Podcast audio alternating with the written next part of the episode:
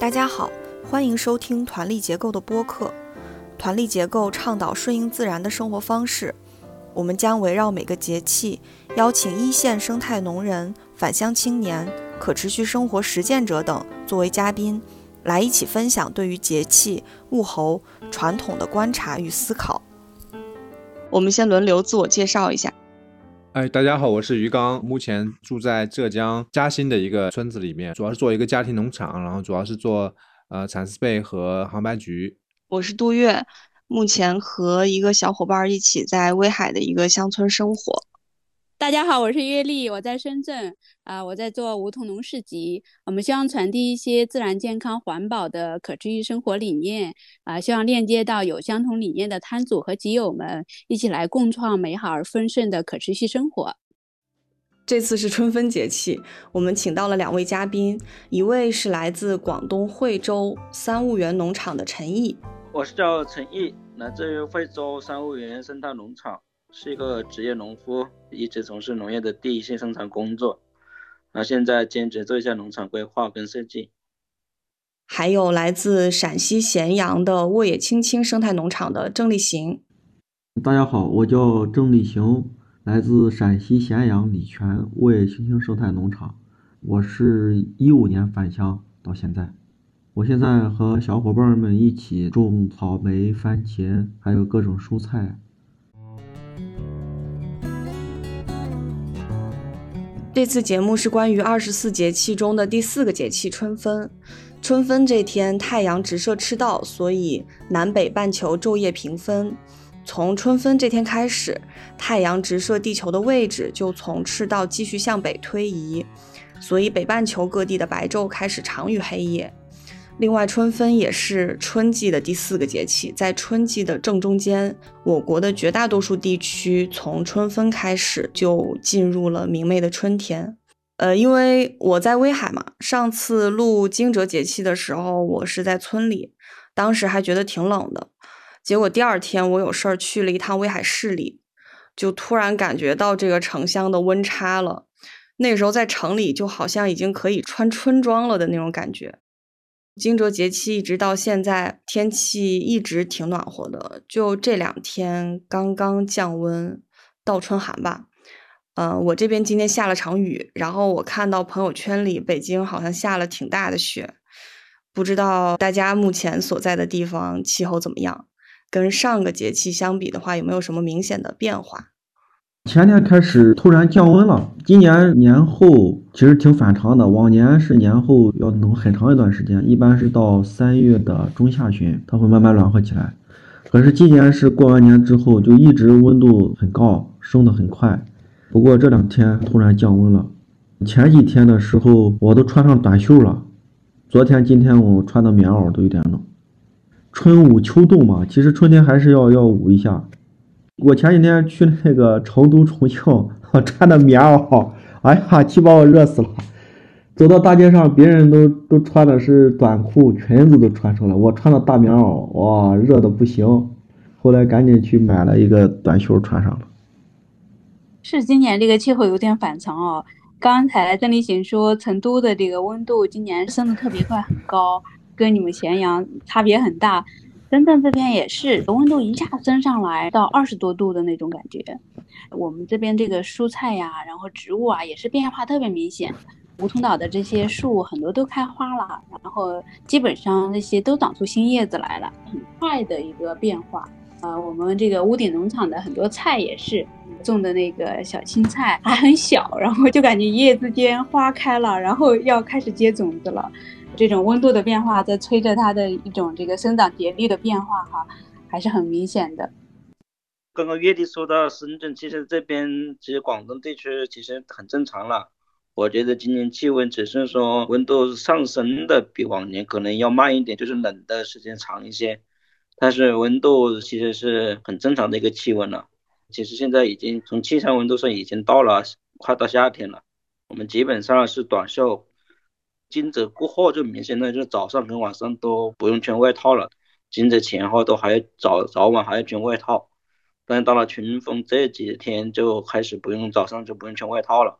那我小孩他们都已经打赤脚了，所以气温还是趋向于越来越稳定、稳中有升吧。跟同期来说，应该算是一个比较正常的天气吧。但是降雨相对来说还是偏少了一点。去年跟今年雨水都偏少，但是这两年前的话，雨水其实应该是已经比较多了的。在嘉兴，我们这两天也是降温。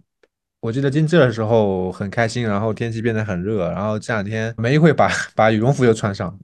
春雨是很湿润，然后比较舒服，然后花都开了，是很舒服的。但是因为 因为我我身上有炎症嘛，我也不敢去吹这个风，因为我我有记忆，就是有一年去吹了这个风啊，其实直到清明都是。我觉得这个春天的这个风确实还挺毒的。然后如果有炎症的话，很容易把这个炎症加剧。之前也是吃了很多发物，就很容易把那个炎症给加剧，所以特别的谨慎。我现在特别注意饮食，特别注意防风啊，可能已经人到中年了就。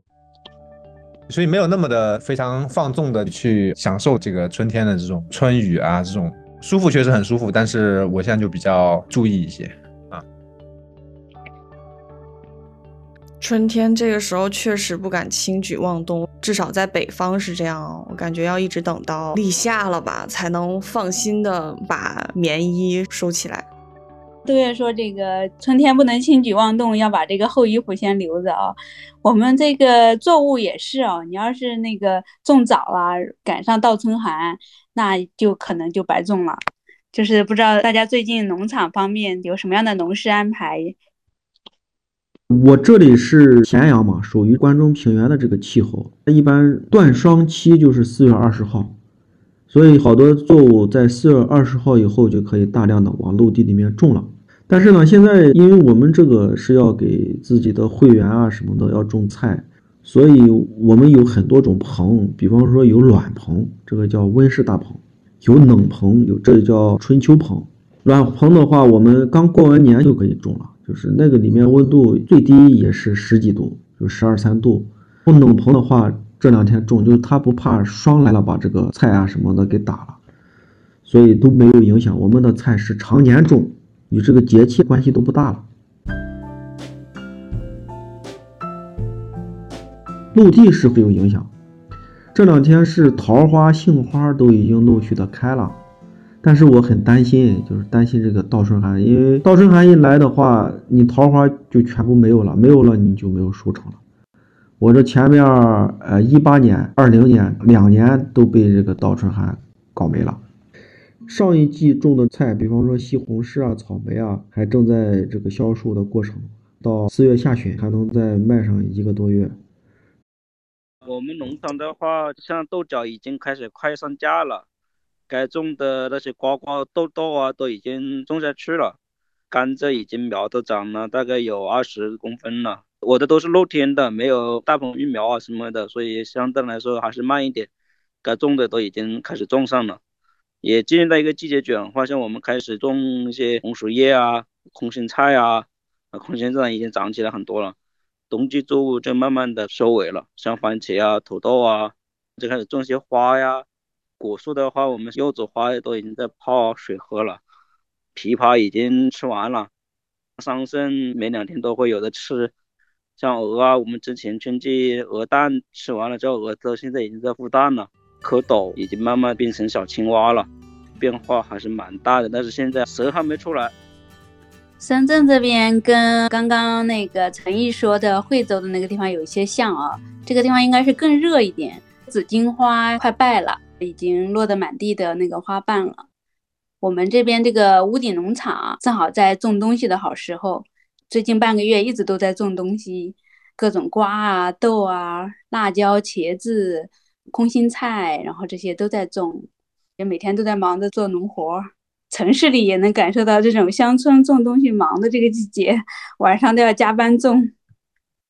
你们晚上是怎么加班呀？要打灯吗？还是屋顶上有灯啊？城市里灯光晚上也不会很暗的，就是你到楼顶还是能看到一些东西的，有点像月光那个感觉。哇。威海这边从惊蛰往后这两个周的时间，隔几天就看到一种新的虫子。然后那天我还在我家看到一只苍蝇趴在窗上，你不知道它是从哪儿来的，就是一只很壮的苍蝇，不是一个小的。它就趴在窗上，我就在想它是怎么突然冒出来的？它是在哪儿冬眠吗？然后突然暖和了，它就起来了吗？还陆陆续续见到一些不一样的很小的小飞虫，能感觉出来这个天暖和了，确实虫子开始活动了。地里的话，因为最近都在隔离嘛，我们这边有疫情，然后就不让村民出门到处走动，我们就只能看自己家门口的这一点点地里的菜。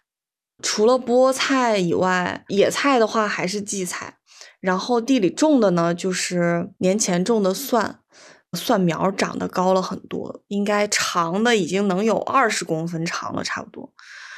然后韭菜特别有意思，我们租的这个院子它已经是水泥硬化过了的嘛，可能因为太多年了，水泥之间就会有一些裂缝儿。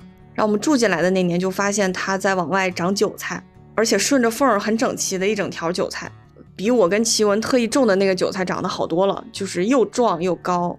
再加上我们俩吃韭菜吃的很少，所以我们后来发现其实没有必要种的，就光光院里缝里钻出来的这些韭菜够我们吃了。冬天之前都掐着吃完了嘛，最近发现它们又又长起来了，就那个缝儿我们也没有办法往里施肥，就是往里下雨，我们都不知道它为什么这么健壮的往外长。我不知道他们是哪年不小心留了韭菜种子在这个缝里，然后我就感觉我们一辈子都不需要种韭菜了，就从这个缝里掐就够了。这个我可以作证，我去杜月那里的时候 磕过，真的是就是那个水泥地的缝上哈，它长出来那个韭韭菜又粗又壮，很绿，根本就不缺营养的感觉。这个植物它好像通过抵抗逆境生长出来的哈，它自己的那种生长能力啊，吸收营养的能力啊就会更强，所以它反而长得更壮。我我是这样理解你院子里的那颗韭菜。呃，然后我还纳闷儿，我在想，它这个韭菜是从我掐的那个地方长出来的，它就是每年每年这样子长吗？就它是多年生的，是吗？是靠种子发出来的，还是它就是那个根儿又冒出来的？韭菜是多年生的植物，它只要根在，它每年都会发的。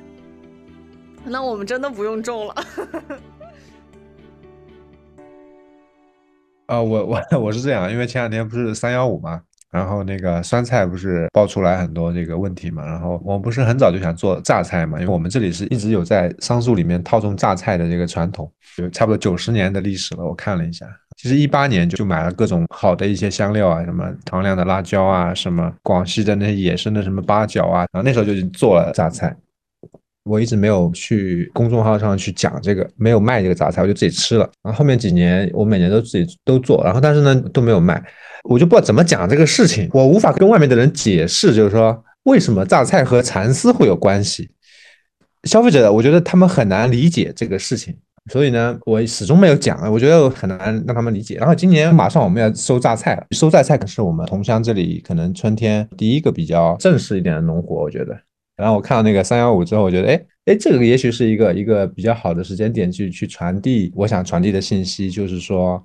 是有这样一个农业的传统的套种的体系，可以让他们理解这个复杂的关系啊。养蚕和这个榨菜也有关系。三幺五嘛，是关注度很很高。然后我就三幺六那天，我只是说，哎，做榨菜还挺有意思的，有什么意义？我想今年做榨菜，想要卖，我也不想卖很多，我主要想把这个信息传递出去。原来我没传递，我怕混淆，因为我们毕竟是做蚕丝被的嘛。好在之前就是有准备，就是等于我们一八年就开始有有记录，怎么做榨菜这些都有记录，然后已经有做过了，所以马上就发出来。结果很多人买 买榨菜，所以我们这两天其实在忙这个事情。哎，这个榨菜你可以多说一点吗？就是和一般的这种种植的话会有什么不同？我们这里榨菜呢是每年的秋冬季种。种在桑树地里面，那那个时候桑树正好叶子掉光了，底下就可以有光照，然后就开始种榨菜。所以它是跟桑树是用的同一块土地。这套系统应该我看历史资料是二十世纪二三十年代民国的时候开始引进，然后开始成熟，然后一直到今天的。就我们这里是除了涪陵榨菜之外的另外一个榨菜的产区，从那个时候开始，到了来年的四月份收这个榨菜，那正好那个时候呢，那个桑叶刚刚长一些嫩叶长出来。等到榨菜收完呢，它就慢慢长得比较大，那个桑叶。然后呢，四月底开始就准备要养蚕，桑叶长大，然后正好那个榨菜已经收完了，这个时间点就完全两个就互补的。嗯，感觉是在复兴一种传统的农业文明哈。那你们那里一般的还这样做吗？对，就是我们这附近的两三个镇，还不是整个县城，更不用说整个嘉兴啊，是嘉兴里面同乡这个县级市南边的两三个镇，像我们这个镇含在里边。那甚至于像我爸的说法是说，我们这个镇也是我们西边的几个村会做榨菜，然后东边的几个村就不会做榨菜。然后我们以前呢，是因为有个铁路叫沪杭铁路，这个是民国时候就修的一条铁路，离我们最近的这个镇的这个铁路的站叫斜桥站，那所以呢，这个榨菜就叫斜桥榨菜。但是呢，这附近的几个镇的榨菜都是相当于是斜桥这边出去的，所以因为你靠近了火车站，所以大家都知道斜桥榨菜比较出名，就是说在江浙沪是这样。为什么他们说嘉兴粽子出名？因为嘉兴有一个火车站，所以呢，每到这个站的时候就会想起来买粽子。所以嘉兴粽子就出名了。靠近这个火车站呢，它就有这个出口，它就相当于打广告，然后呢，某种作物就出名了。所以它这个叫斜桥榨菜。像我爸妈他们老一辈，他们做完榨菜之后呢，就会摇船出去卖，就到附近的这个江南其他地区去卖这个榨菜，因为他们不做这个榨菜，也算是小地方里面的一种特色。嗯嗯，这个很有意思哦，一方水土养一方人。这一块地的这个适合种什么呀？这里的人的生活习惯呀，都有相关性哈，就形成了这样的一种像是文化遗产一样的农业的方式。我其实之前听了那个陈毅的分享，我觉得我还是挺有收获的。现在在中国生态农业的做法，我觉得像你们这样的农场是最合适的，就是说不是很大，有多样性。然后呢，消费者一定要参与进来，就他们要到现场来看，而不是靠快递来维系，这个就比较难。我觉得它不能传递生态价值，这是第一个。然后第二个呢，你提到说这个农产品本身的价格肯定要比一般的要高一些，但你你也不能高太多，就说有一个界限。但是呢，即便是这样，也许它的成本还是很难。那生态价值要怎么去变成真正的财务的价值？那可能就是要通过像是自然教育啊，或者是别的一些方式去去兑现。而且我觉得在自然教育这一块，你们也做的好像还挺好。好像你你们现场的这种产出，是不是比你们通过单单靠快递的方式卖产品的这个比例大概是什么样的？其实一直没什么产品，就是卖点菜。那个菜呢，其实也就供了十几个会员。反正不同时间卖一点点农产品呢，那都不算什么收入。就我们收入主要是来自于深圳的客户家庭呢过来休闲度假。就我们也没有说自然教育做的多好，主要以家庭休闲的这种周末放松游为主，这收入应该是占到了八成吧，八九成都是来自这方面。现在疫情嘛，不是深圳疫情，那我们现在其实是接了两个深圳家庭的，他们就常住在这里，等疫情好了再回去，所以这又弥补了一下短期的这种收入不足咯。就是，但是他们至少来住，那一天还是有点点收入这样哈。可能是把一个人或者两个人的工资可以搞定。自然教育这一块，我们现在准备跟一个老师合作，然后专门把教育这板块做起来，把环境更方面的打不打得更好一点。所以我们今年种了一些花呀，种一些柠檬啊。那我们柠檬并不是种来卖柠檬的，而是种来养那个蝴蝶的。农产品其实需要一个代言物，人可能作为代言人的话，其实往往没那么靠谱。反而是像我们，因为萤火虫可以作为我们农场的这种代言物，所以对于产品啊这些东西，其实大家没有什么质疑跟怀疑的。还有我们现在那个柠檬，我们准备来养蝴蝶，它是一种蝶的寄主。然后我们会种一些花，更多的是一种蜜源植物。那这些蝴蝶也好，还是萤火虫也好，其实它对于这种环境要求是非常高的，它是不能够有任何的化学农药或者农药一类的这些东西的。所以它要求一高，那你自然产出的产品价值也会更高，但是你的整个链条可以延伸了很多。那我现在柠檬来养蝴蝶，柠檬下面种绿肥，绿肥下面又有昆虫，那包括蚯蚓。我现在感觉就是围绕一个东西，从地下到地上，到你的产品都可以做成一个这种多样性的呈现出来，而不是在种很多东西上去体现它的多样性。这是我今年的一个思考吧。因为我们农场本身本身不大，所以我们也没办法大规模做某一种单品。其实那个柠檬就是像普通的香水柠檬，所有芸香科的植物都可以，只是因为柠檬长得快一点，就选择了柠檬。它这个记住，只要你有了，那个蝴蝶自己就会来。因为我们这里本身蝴蝶种类就比较多，本身呢种子资源就有，这就之前保护了这个生态环境。然后当时那个台湾的那个老师过来之后，他就觉得我们可以把柠檬多种了二三十棵，这样的话寄主就会更多一点，蝴蝶的量在七八月份就会相对来说更多一点，这样的话就可以有一一定的这种吸引性嘛。因为毕竟现在做产品，不管是做什么，还是需要一定的吸引力，有一个核心吸引物才行。那我们萤火虫因为只能做五月份跟六月份，那七八月份我们刚好如果蝴蝶能够加进来的话，其实蝴蝶品种也很多，就可以连续的就把这种生物多样性的价值发挥出来。啊，我就感觉你那个农场好像变成了一个养萤火虫和养蝴蝶的一个农场的感觉。你们也不纠结于要有一个单品。啊，对我们没有纠结于是哪个单品要出色。从种植上面说，我们还是以种菜为主，我们用绿肥来改良土壤，这两个为核心。那至于其他延伸出来的，像萤火虫啊、蝴蝶啊，这是本身就有的，只是在此基础上我们去延伸教育的这种意义跟价值。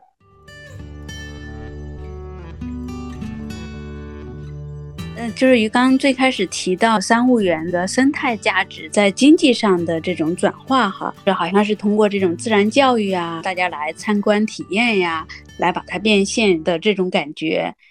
但是实际上，我觉得生态价值它的一个呈现不是只有做教育这样的一条路的。就比如说于刚刚刚说到的桑树和榨菜的一个间作，它其实也是一个生态。但是这种生态的搭配，它也是可以转化成直接的产品的收入的。就是这种生态的价值，它的一个受益点，应该是让你的整个的农业的生产体系更有韧性，收入更多元，在一个生态系统内，资源被充分利用，它们之间又形成一个相互注意的一个关系。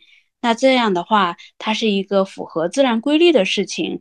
那我们的这个农业生产也好，或者是说它呈现出来的这种文化教育价值也好，应该都是有的。这个就是要根据农场自己的特征来决定吧。像我这种小农场，十来亩地，其实十多亩一点点，真正种的只有十亩地都不到，所以就没有办法去往单品上面去发力。我觉得就是要深挖农场本身的这种特色。像您刚刚讲的那个榨菜跟桑树的这种结合，我觉得就是一种很好的产品组合。传统我们这里的丝绸生产的一个农业的体系，本身也是一个农业的非遗。我们现在只是说要基于它怎么去活化吧，因为这个体系现在也慢慢在消失。呃，在我们这里是这样。然后我感觉成毅那边呢，是一个养蝴蝶、萤火虫这么一种生态的标志。然后让消费者去比较能够主观的、简单的能够感受到生态的东西，而不用去用产品或者用嘴巴来去说服他们。郑里行那边又是另外一种比较规模化的生态农场。当然，我觉得它如果增加西安或者西北本地的这种消费者的话，也许他们能够更好的感受到生态价值。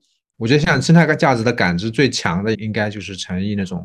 而且它有培养这种标志物吧，就是蝴蝶也好，萤火虫也好，这种标志物的出现，消费者就我觉得这是一种你不需要有任何的农业知识就能够轻易的感受到，就是一种任何一个人都有的一种对自然的喜爱吧。这点确实是这样，就是核心物种其实真的非常重要。一个农场或者说一个生态农场要发现一个自己那里的特有的这种核心物种，来让它具有吸引力是很重要的。一年下来的运营成本包括工资，基本上靠萤火虫就可以解决。现在就是在我这个第二个基地，确实这种感受会差一些，不是说别人哈，我自己的感受都会差一些。第一个基地的话，大棚也少，很多都是应季的，包括我栽了隔离带啊，小动物栖息的这树林，就进去的生态感受吧足一些。在这边，因为新园区一一方面是因为建了好多大棚，而且都是一个挨一个的，第一眼过去都是塑料嘛。然后第二一个农场刚建起来，栽的树啊也没长大，所以我自我感觉都不太好。要靠时间去改善了。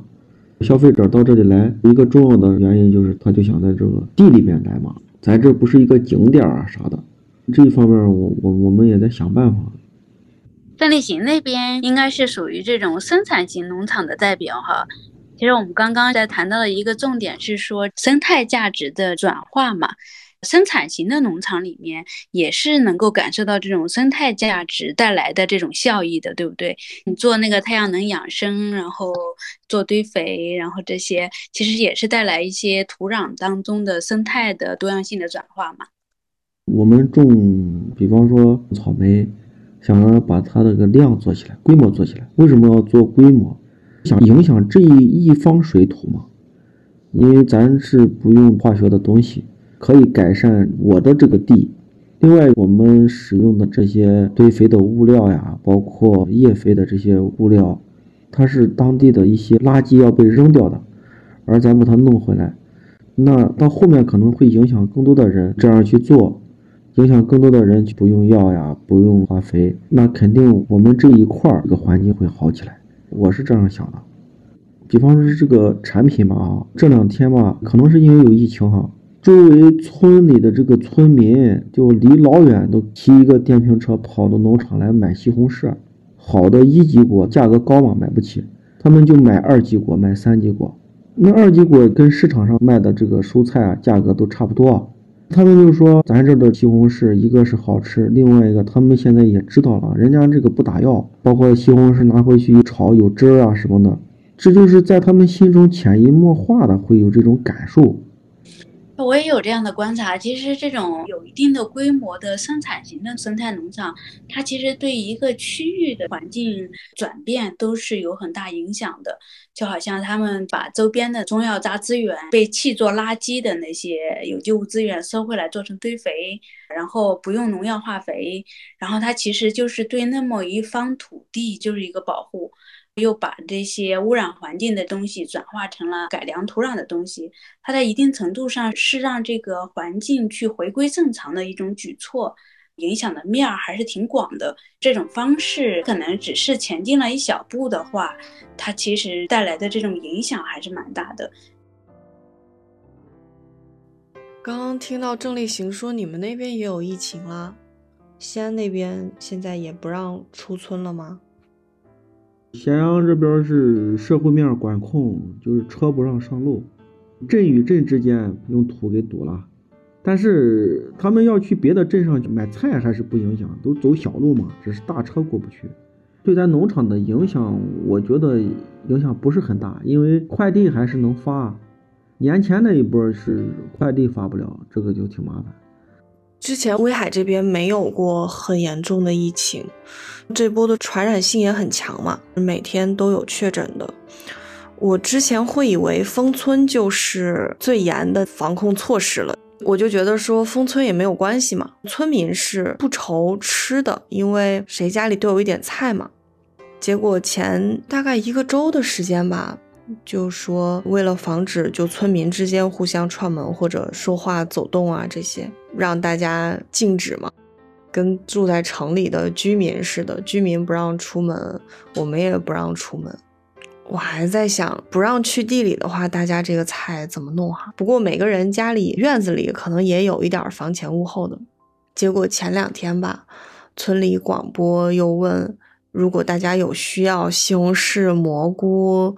草莓什么的统一报一下，村里的干部来统计一下这个数据，然后买了以后再集体给大家怎么分发，我就不知道了，因为我没有买。就感觉这疫情一来，村里也像城里一样，就跟我想象中的还不太一样。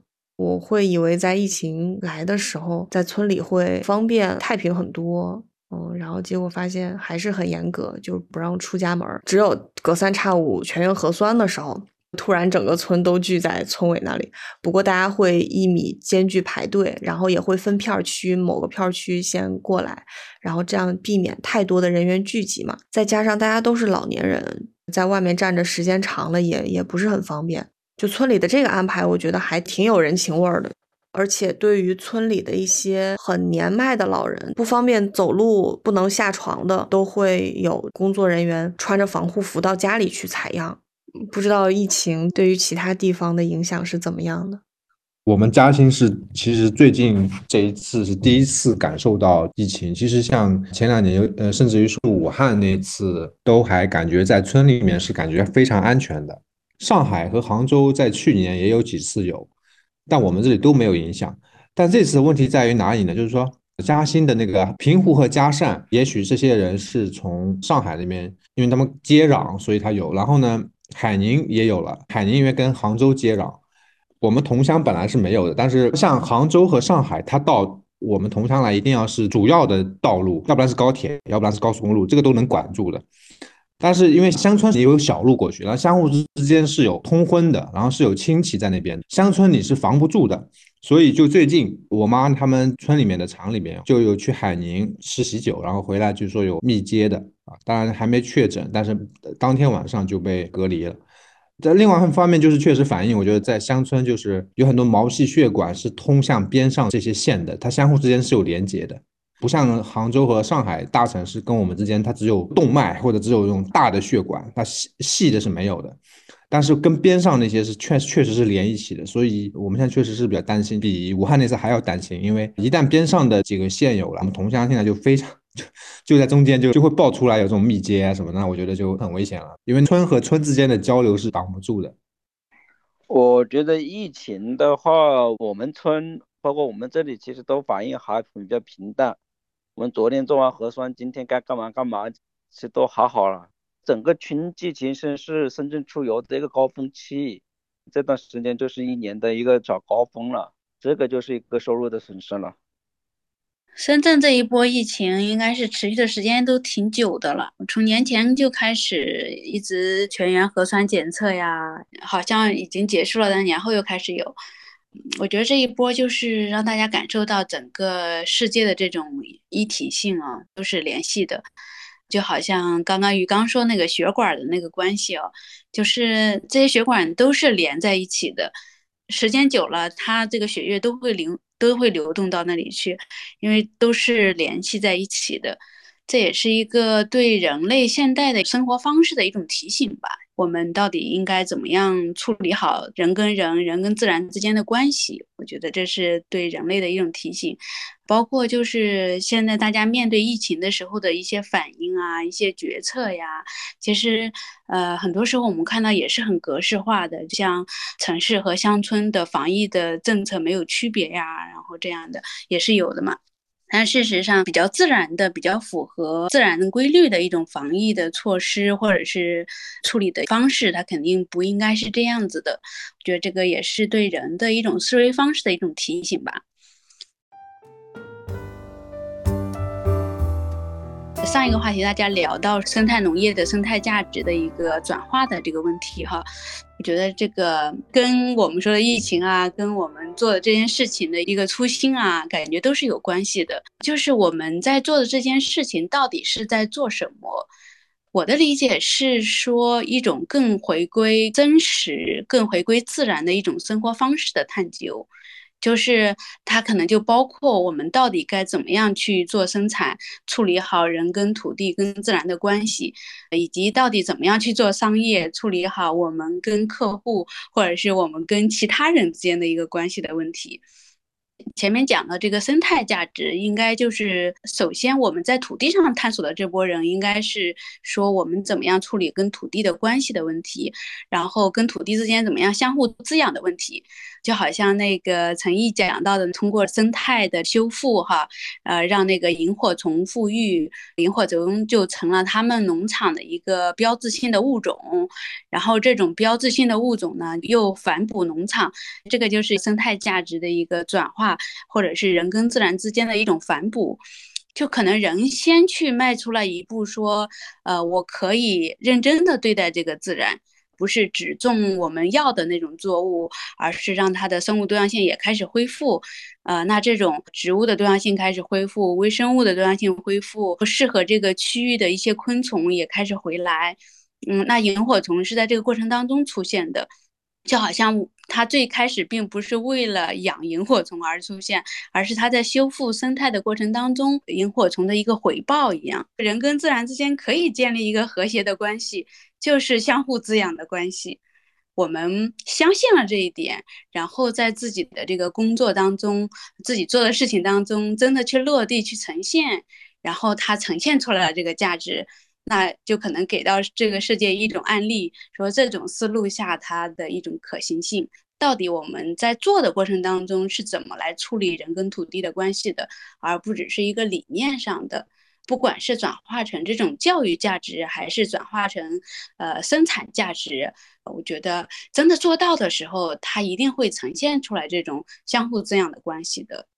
啊，还有一点想分享的就是怎么来传递这个价值哈。因为我最近是在梧桐岛开始做这个屋顶农场嘛，然后开始的时候我就是想说，我做这个事情不只是为了种菜，不只是为了让这里呃能够有一些产出，呃，更多的是希望提供一个机会，让更多的人亲近土地，亲近自然。所以，就从开始的时候，我们就开放了这个呃农场的这个种植活动，就是大家都可以来参与，就是我们招志愿者的那种形式，就是一起来翻地，一起来种菜，一些农事的操作都一起来做。我本来只是想招十个，然后后面报名已经有八十多个了，可以看出来，其实每个人都是向往跟土地接触的一个机会的。这只是一个开始，我并没有呈现出来什么价值，但是大家看到之后，更向往的是说，哎，有一个机会可以去接近土地。我觉得这个就是一个价值，就是现在的人对于回归的这种取向力哈，也是很强烈的，就很希望能够回归到土地的。所以，我我看到来的志愿者，其实我并没有跟他传递太多东西，给他讲很多呀，或者是知识性啊，或者是呃做活动设计啊都没有，他都是跟着我们一起干。然后最后他们一起分享的时候，就会讲到很多特别感人的事情。呃，他在翻那一块地的时候，发现了什么呀？观察到了什么样的虫子啊？然后再去感知他的操作，然后给这个环境带来什么变化？呃，特别是后面他们劳动之后，然后又看到那个作物的一种变化，就是特别的欣喜，从自然当中得到的那种很喜悦的那种状态。我觉得这个就是一个很好的自然教育或者是体验的一个机会，就是大家需要有一个机会来回归到土地。其实对我们做生态农业的农友们来讲，其实我们也可以尝试说，把我们在土地上的这种体验的机会可能有一个开放，呃，或者是我们在这个土地上真正的体会到的一些东西做一些传递。它其实应该是我们做这件事情背后的那那个驱动力，或者是我们自己从中得到的那个滋养的部分，然后再有一个传递，让大家去自己感受到那个东西。我觉得这种是比较自然的一种人跟人之间相互滋养的关系吧。我觉得实际的这种成果，你屋顶种菜也好，种什么，其实它是要有一个正常的这种产出。首先，你的基础功能一定要是完善的，你才能够去承载后面所有的这些我们想表达跟传达的，要不然它就是空中楼阁。哪怕土壤不好，我们产出低一点也没关系，但是一定要把这个基础层面的东西做扎实，传达出去的东西才会更有力量。因为我的一个感受就是，我的土壤之前不是特别好，孩子们玩这些玩的不是特别开心。但是我的土壤自从去年改良的特别疏松、很松软，里面的蚯蚓也非常多的时候，我再带孩子们去土地里面玩的时候，几乎是不需要我做任何的引导，也不需要我去做过多的介绍，我们自然而然的就玩得很开心，就在土地里面就挖呀，去干嘛。那之前土壤不是特别好，挖起来也比较辛苦。所以我觉得还是要把一个该有的一种现象，该有的一种比如好的土壤的状态，作为一个职业农夫，应该是把它呈现好出来，再去传递给我们这些受众，让他们真实的去知道哦，原来土壤可以这么好。所以我觉得这个很重要，就是真实的去传达出来，我们应该能够做到的一些状态。